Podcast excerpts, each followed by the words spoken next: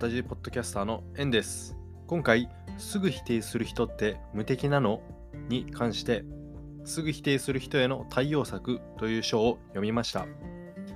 その読んだ内容から得た学びやそこから生まれた考えを私なりにまとめると、無敵なのではなくて無意識なの。だから話を広いところに持っていけば対等だよ。というふうになりました。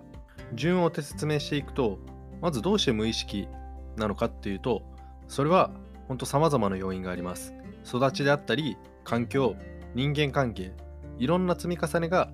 あっての無意識になっているので、一言で言えない、一言では言えない複雑な要因が絡み合ってです。で、無意識ってどういうことなのかっていうと、ん皆さん否定に限らず何かしら持ってったりしないですか？呼吸だって無意識ですし、まあ、貧乏ゆすりとか舌打ちとかそれと同じように出ちゃうやっちゃうもんが無意識だなって僕は認識してます。だってそうですもんね。呼吸意識してやってますか、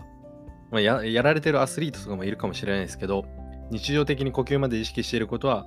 なかなかないのかなっていう思います。じゃあどうやってコントロールしていいのかっていう無意識に対して提案したいのが話を広いところに持っていきましょうっていうことなんです。まずこの広いところに持っていこうどういう考えっていうかイメージになるかというと聞いている相手、まあ、今回では否定する人は実はちょっと左の脇道に入ってて近くの建物の陰に隠れてそのゴールである建物が見えてなかったりするんですよ。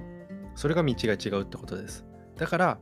それに気づいてあげてほしいしもし相手のそういうとこに気づけてあげたならはそっとこっちですよって道に誘導するなり道を広げるそういう風にしていくイメージだと説明しやすいかなと思いこの例えにしました。でまあ道道って表現してるけどシンプルにこれはどういうことかというとお互いの脳で見えているものが違うっていうことを伝えたかったからですでここからがじゃあこれまでのその今喋った内容を踏まえてどういう風に活動行動していけば広いところに持っていくことができるのかっていうと、まあ、シンプルに道の例えでいくと同じものを見れるようにしたらいいわけじゃないですか。その自分がいる道と相手がいる道が違うので同じ道におるようにしたらいい。持ってきたらいいんですよ。ではどういうふうに同じ道にまあおらすとか持ってきたらいいのかっていうと僕自身読んでこの2ついいんじゃないかなって思うのを提案します。1つ目がゴールを掲げるです。まあ建物を掲げるでもいいのかなで、2つ目が話題の領域を広くするということです。例えばじゃあ、あなた自身が何か話をしていて、それを聞いていた相手が、いやいやいや、そんなのやってもうまくいかんよ。これ系はできないね。そういうふうに否定する方だったとします。僕がそういう否定する、まあ、意見なり質問聞いた時に、パッと想像するのが、なぜかわからないけど、すでにあなたはやった先にいますよねっていう。でもまだやる前の段階の話なのに、それはおかしくないですかっていう意味で、いや、まだやってないですよ。ゴールここですよって掲げてあげることで、まだやってないですよっていう道に持ってくる。そういう方法です。そして、話題の領域を広くするっていう意味で、やるかやらないかそういう問題ではなくて、そもそもこれからこの議題はできることなのかどうなのか、ゴールの手前の前提を話す。そして、まあ、あくまで僕自身が思いついた一例として話させていただきましたけど、まあ、やり方は任せたいかなって思います。ゴールを掲げる話題の領域を広くするっていう中で